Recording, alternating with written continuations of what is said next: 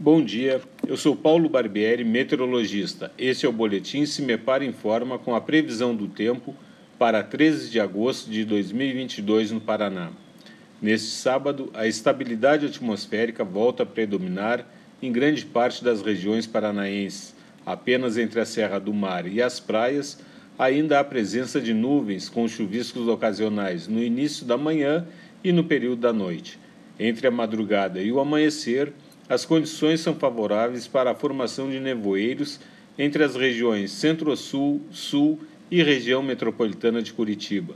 No período da tarde, com o sol predominando, as temperaturas apresentam-se em elevação.